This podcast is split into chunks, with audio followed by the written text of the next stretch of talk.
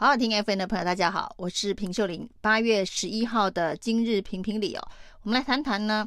台湾的蓝绿斗争哦，这到底还要斗多少年呢？那朱立伦呢，宣布要参选国民党党主席啊，记者会开得非常的高调。记者会开完之后呢，他就开始呢全国走透透，开始拜访国民党的一些基层哦。那当然，朱立伦这么高调的宣布参选，在国民党内的评价。也相当两极，有人呢力拱他，觉得说他有可能再让国民党重新拿回中央执政权哦。那也有人反对他哦，就是讥笑他当年呢在当党主席的时候换住的这个旧伤痕仍然在哦。那很多深蓝的支持者是没有办法原谅朱立伦的。那另外，他的精算师性格呢，也被批评说他每次在关键的时刻呢，都犹豫不决、优柔寡断，没有办法立刻跳出来承担了。这在国民党二零二零败选这个声势最低迷的低谷呢，当时很多人也期待朱立伦能够出来这个带领国民党，但是呢，当时朱立伦没有做。那朱立伦的说法是说呢，他觉得应该要世代交替哦，让新生代出来，所以他乐见江启臣出来承担国民党。但是呢，他发现过了这一年多，江启臣没有办法把事情做好，没有办法把国民党救起来，所以他要亲自的跳下来。那当然呢，这一个也会有人评估说，周杰伦是看现在的这个形势哦，民进党执政的很多的这一个缺失罩门。在这段期间，不管是这个防疫的政策、纾困的政策等等啊，这一个包括了接下来年底的四大公投，都是民进党重要而可能会过不去的关键的坎哦。那一旦这个年底的公投，不管是莱猪还是早交，民党如果被重创的话，接下来直接联动的就是二零二二的这场选举。那目前看起来呢，几个蓝军县市首长。执政的这一个地盘，目前都算守得相当的稳固。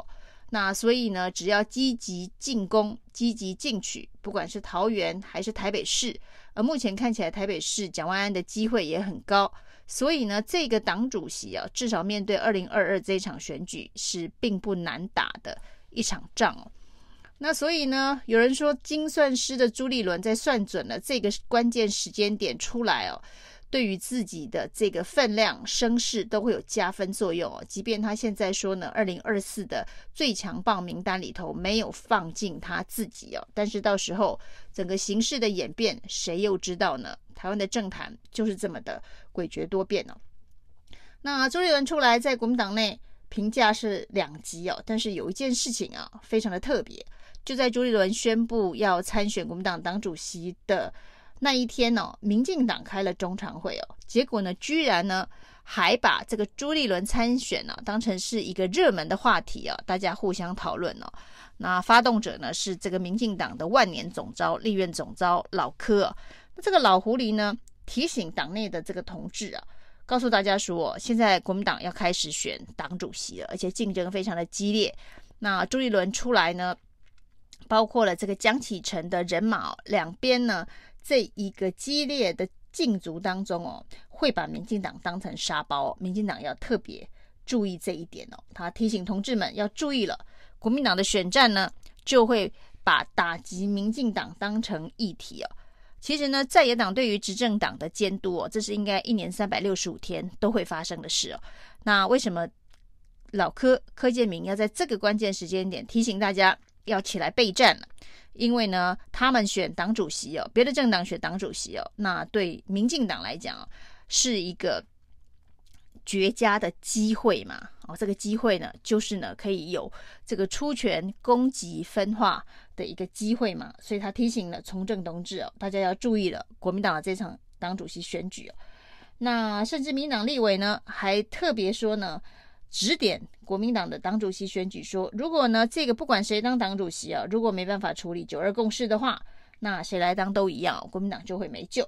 那显然呢，民进党对于这个国民党的党主席选举，感觉这个热衷度好像还比国民党内部还要更高。那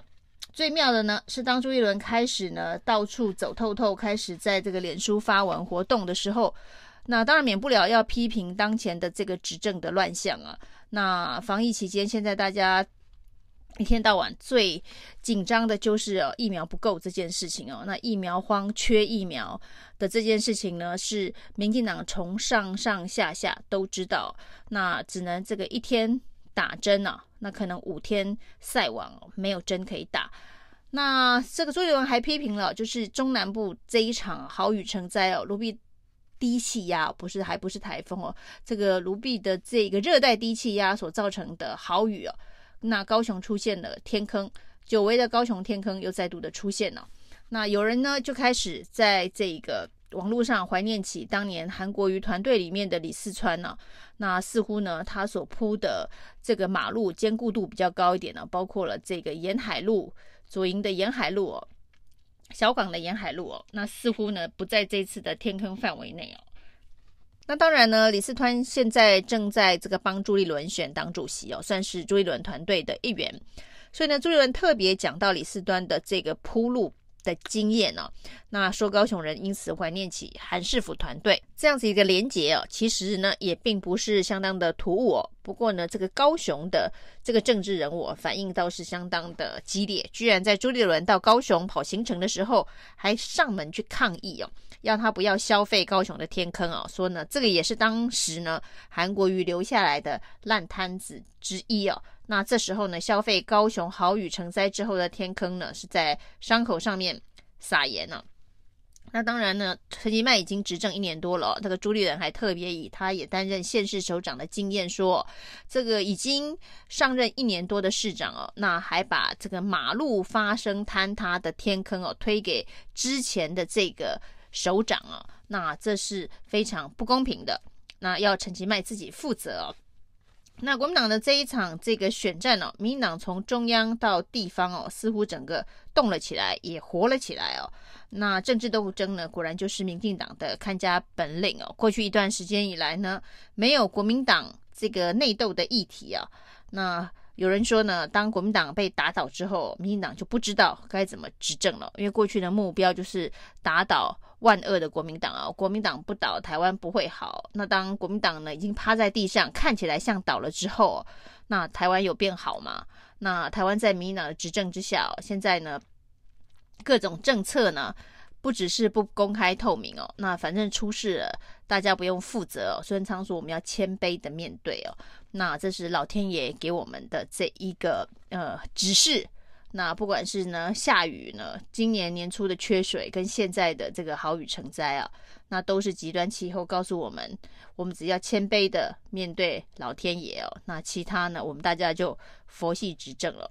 那果然呢，这个民进党是很需要国民党的，没有国民党可以斗争哦，很多这个政治的元气都不见了。那现在国民党呢开始。进行一场非常激烈的党主席选举哦，民进党又找到了很多的政治议题可以攻防哦。那对于民进党来讲，这是一个火起来的机会哦。只要有国民党在哦，那人民对于这个施政上面的这个民怨，还有这个各式各样，不管是经济的议题、疫苗的议题、纾困的议题哦，可能都可以慢慢的转移焦点到政治互斗、蓝绿互斗的平台上面了。过去一路走来，民进党的这个战斗率啊，那主要的战斗路线就是靠这样子巩固政权的。只是呢，时代已经变了。那经过了这一场这个疫情之后，很多人对于自己生活周遭的这个柴米油盐酱醋茶，影响自己生活实质面的一些事情啊的关注度，恐怕已经比政治互斗、政治对立要高上很多。所以呢，这一次民进党的这个施政的满意度持续的低迷，能够靠国民党。的这个党主席选举的激烈竞争而救回来嘛，其实是一个看台湾社会是不是又往前走一步的一个重要的关键指标。以上是今天的评评理，谢谢收听，谢谢收听，请继续关注好好听 FM，并分享给您的好朋友。